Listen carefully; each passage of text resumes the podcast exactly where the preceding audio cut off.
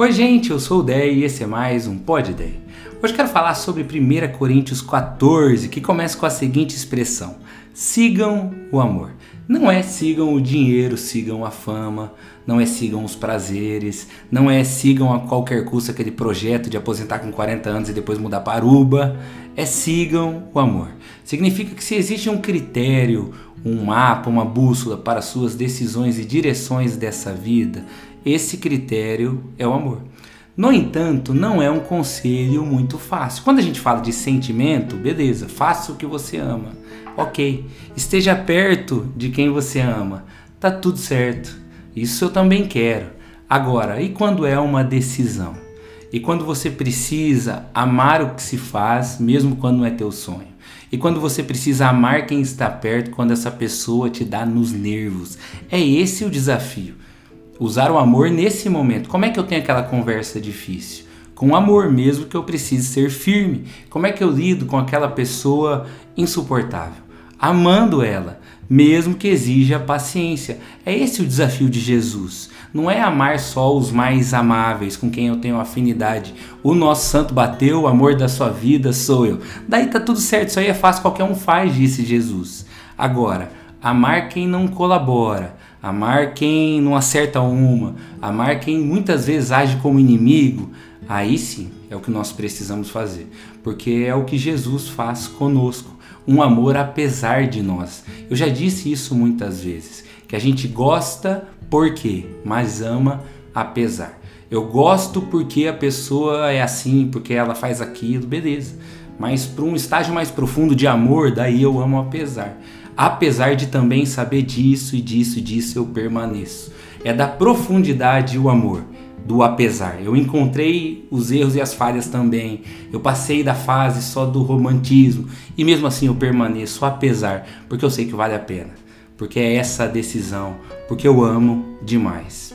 Agora, nós também precisamos filtrar, refletir sobre o que é o amor, porque eu concordo muito com os grandes poetas e pensadores Christian Ralph, que disseram que nem tudo que se perde tem valor, nem tudo que é bonito é amor.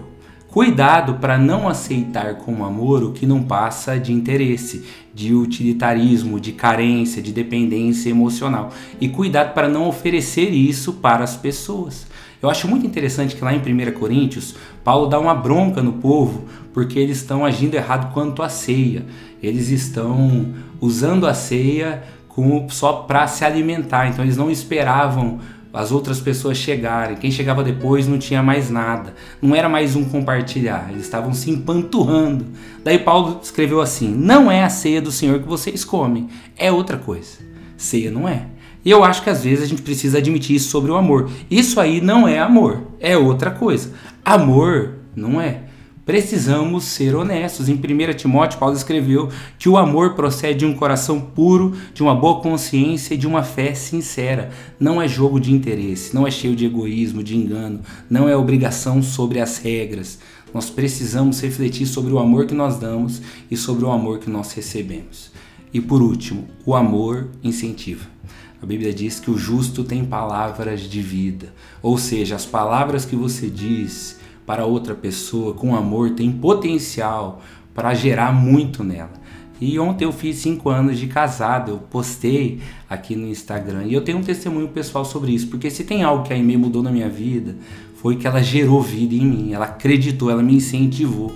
Eu posso ver com muita clareza, muita clareza que essa mulher me empurrou para frente, me incentivou para o chamado, me encorajou, muitas vezes pagou um preço Enquanto eu preparo as mensagens de domingo e os pod ideias, ela tá lá sozinha, assumindo esse custo também.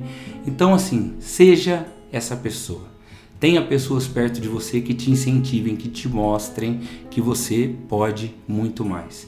E principalmente, seja essa pessoa na vida das pessoas, porque isso é uma prova de amor imensa. De verdade. Eu quero concluir essa mensagem, esse pod ideia com esse mesmo versículo sigam o amor, mas na versão a mensagem que eu acho muito linda. Eugene Peterson traduziu assim: Procurem viver uma vida de amor como se a vida dependesse disso, porque de fato depende. Então pense nisso, que Deus nos encha muito de amor. É minha oração por mim e por você. Até a próxima. Tchau, tchau.